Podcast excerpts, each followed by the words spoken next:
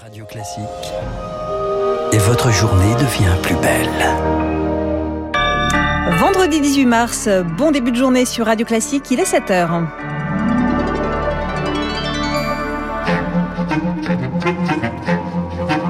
La matinale de Radio Classique avec Aurélie Blonde. Les titres de l'actualité, les habitants de Mariupol s'activent dans les décombres du théâtre bombardé. Le bilan précis de l'attaque est toujours inconnu. Mariupol, ville martyre, un port-clé pour les forces russes. On vous explique pourquoi.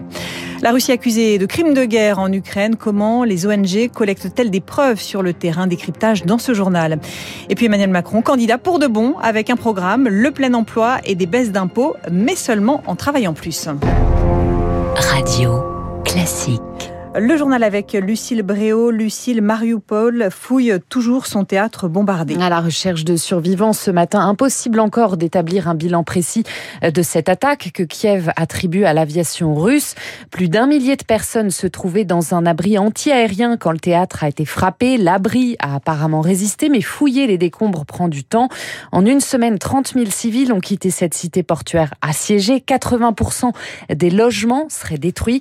Alors pourquoi les Russes s'acharne-t-il sur cette ville? Les explications de Marie Dumoulin, spécialiste de l'Europe de l'Est au Conseil européen des relations extérieures. Mariupol est vraiment le verrou qui permettrait de relier les territoires du Donbass déjà contrôlés par la Russie aux territoires dont elle a pu prendre le contrôle depuis la Crimée, depuis le début de l'offensive.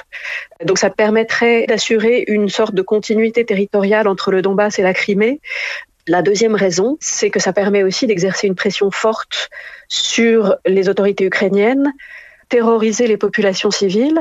Le message étant, il faut que vous acceptiez très rapidement un accord selon nos conditions, sinon nous allons continuer à massacrer votre population. Des propos recueillis par Marc Tédé et ce matin on apprend que des nuages de fumée seraient visibles depuis la zone de l'aéroport de Lviv, cette fois dans l'ouest du pays.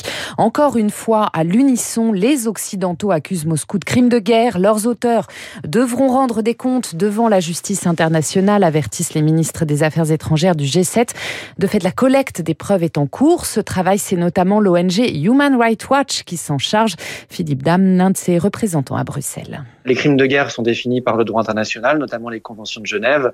Ça inclut des crimes comme attaquer les civils de manière disproportionnée, délibérée, sans distinction. Ce qui est très important, c'est d'analyser la chaîne de commandement qui a mené à ces crimes depuis la base du commandement militaire en Ukraine jusqu'au leadership, puisque effectivement Vladimir Poutine, en tant que chef d'État, soit a ordonné ces attaques, soit aurait dû savoir et donc aurait dû prendre des actions pour y mettre fin. Et Joe Biden lui a encore haussé le ton cette nuit, qualifiant Vladimir Poutine, je cite, de voyou et de dictateur sanguinaire. Le président américain s'entretient aujourd'hui avec son homologue chinois Xi Jinping. Il compte le mettre en garde contre tout soutien à la Russie. Radio Classique, il est 7h03 à la une également le projet pour la France d'Emmanuel Macron. Un conditionnement du RSA, retraite à 65 ans, versement des aides sociales à la source ou transformation de Pôle emploi. Le président candidat a dévoilé hier son programme, une trentaine de mesures évaluées à 50 milliards d'euros par an, 4 heures de conférences de presse pour s'inscrire dans la continuité du mandat qui s'achève avec un objectif, le plein emploi dans 5 ans. Nous devons travailler plus. Et là-dessus, il y a deux leviers. Le plein emploi, la réforme des retraites. Premier objectif pour travailler plus, c'est le plein emploi. Cet objectif est atteignable. Il consiste à faire dans les cinq ans qui viennent ce que nous avons fait dans les cinq ans qui viennent de s'écouler. Et donc, euh, je considère que, en prenant cet engagement, je suis volontariste mais réaliste, que je peux m'appuyer sur les résultats que nous avons collectivement obtenus durant les cinq années qui viennent de, de s'écouler. Le candidat Macron, Macron, promet aussi 15 milliards de baisses d'impôts par an, moitié pour les ménages, moitié pour les entreprises et des aides aux mères célibataires. Autre grand chantier, Lucille, l'école. Ils promettent poursuivre l'augmentation des rémunérations, mais estiment dans le même temps difficile de mieux payer les enseignants qui, je cite, ne feraient pas assez d'efforts. Les hausses de salaire seront donc conditionnées à de nouvelles missions, comme des remplacements de collègues absents ou de l'aide aux devoirs. Pour Sophie Vénétité du SNES FSU, Emmanuel Macron est totalement en dehors des réalités du métier.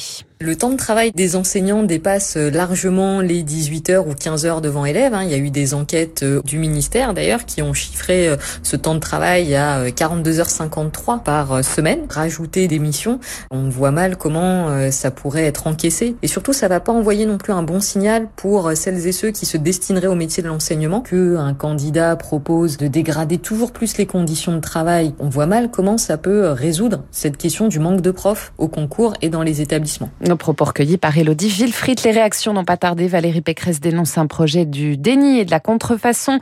Jean-Luc Mélenchon y voit de la maltraitance sociale. Il avait déjà promis de revivifier la démocratie. Il n'a tenu aucune de ses promesses, dénonce-elle Marine Le Pen. En bref, les données administratives de 50 000 Français dérobées en cause le piratage des comptes informatiques de 19 professionnels, essentiellement des pharmaciens. L'assurance maladie a porté plainte. Gérald Darmanin termine son déplacement en Corse. Aujourd'hui, les nationalistes lui ont proposé un protocole de sortie de crise hier soir. Il met par écrit les engagements de l'État de ces derniers jours, dont le début de processus vers l'autonomie. Et puis le secteur du tourisme peine à sortir la tête de l'eau. Après deux ans de crise sanitaire, la guerre en Ukraine replonge les professionnels dans l'incertitude. Les Français réservent moins pour le printemps et l'été. S'ajoute la crainte d'une hausse des prix des billets d'avion avec la flambée des cours des carburants. Marianne Chandernagor dirige le Salon mondial du tourisme. Il va y avoir une répercussion auprès des consommateurs sur leur billet, de l'ordre à peu près de 10 euros par heure de vol sur un billet qui pourrait être répercuté sur le prix des billets. Ça peut freiner. Après, c'est généralement sur plutôt du long courrier qui sont déjà des budgets peut-être un petit peu conséquents. Donc est-ce que ça aura un impact ou pas sur cette clientèle-là? Ça reste à voir. Souvent, on, décide quand même de partir. C'est en fait sur les dépenses qu'on va faire sur place, les activités, les restaurants, on va sacrifier un peu de son budget. Mais tout cela peut changer vraiment de jour en jour. Des propos recueillis par Émilie Vallès et puis une découverte étonnante au large des côtes bretonnes. Un requin du Groenland a été pris en photo le week-end dernier. C'était dans le Finistère, près de l'île d'Ouessant. Il mesurerait 7 mètres. Ces requins peuvent vivre quand même jusqu'à 400 ans. Merci Lucille Bréau. Prochain journal à 7h30 avec Charles Bonner. Dans un instant, l'essentiel de l'économie. L'édito de François Vidal. Retour sur le programme économique du candidat Macron. Et puis cette question, quelles conséquences de la guerre en Ukraine sur les entreprises? Question que je pose ce matin à Alexis Karklins, partenaire chez 8 Advisory.